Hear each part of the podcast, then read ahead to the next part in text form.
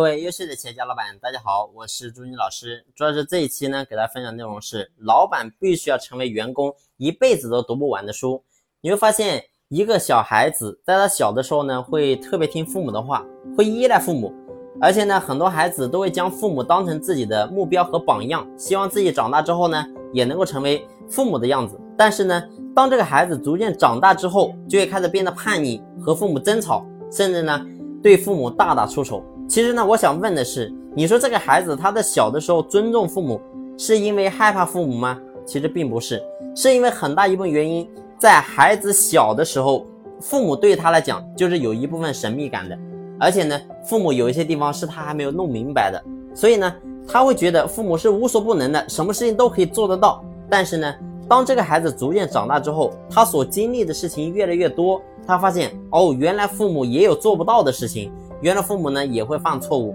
原来父母在某些地方呢也是思想不如我的，所以最后呢你会发现孩子长大之后越长越大，然后呢父母的水平，包括思维没有增长，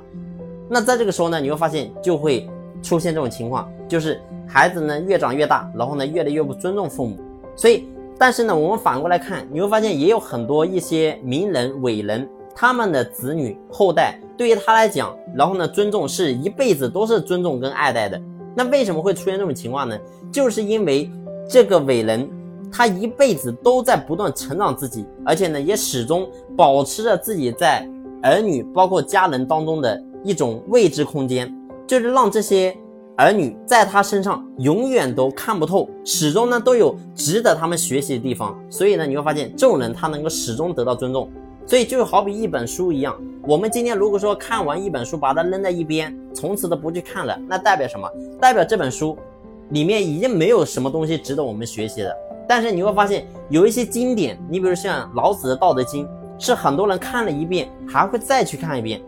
而且呢，看完会反反复复都不断去看的。那为什么呢？其实很简单，就是因为这里面的内容，然后呢，不是说一个人你一看一遍就能够把它弄明白的。而是呢，你每次看都会有不一样的理解，都会吸收到不一样的知识点，所以呢，你会发现这种书它才能够真正的流传下来，所以这是有原因的。所以拉回来讲，我说我们作为老板也是一样的，我们经常讲说员工不尊重我们，其实呢，我们要回看我们自己，在我们自己身上有没有员工值得学习和探索的地方，有没有一个地方是员工他还看不透我们的地方，所以这是我们要去思考的，所以。我们经常讲说新员工听话照做，但是呢老员工难管。其实呢，并不是这些老员工难管，而是呢是老员工他在来到咱们企业之后，他来的久，他把你给看透了，所以自然呢你会发现你在